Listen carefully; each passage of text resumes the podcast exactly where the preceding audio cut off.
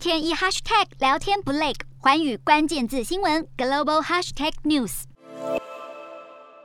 南韩大邱市在十九号出现一名不到十岁的孩童染疫死亡，这名孩童没有接种疫苗，验尸后研判是新冠肺炎引发急性心肌炎致死。虽然儿童疫苗在近期引起不少担忧，不过南韩政府已经宣布，从五月开始，幼稚园到高中所有学校都要全面恢复实体授课，也会允许各种团体活动和校外教学。官方表示，南韩学生已经陆续返回校园，截至本月十八号，有百分之九十九的学校已经全面或部分的恢复了实体上课。然而，防疫专家预测，南韩在今年底恐怕又要发生疫情大反扑。专家认为，南韩国民的疫苗普及率是年底疫情状况的最主要影响因素，尤其新变异株的免疫逃脱能力不断进化，施打疫苗也更加重要。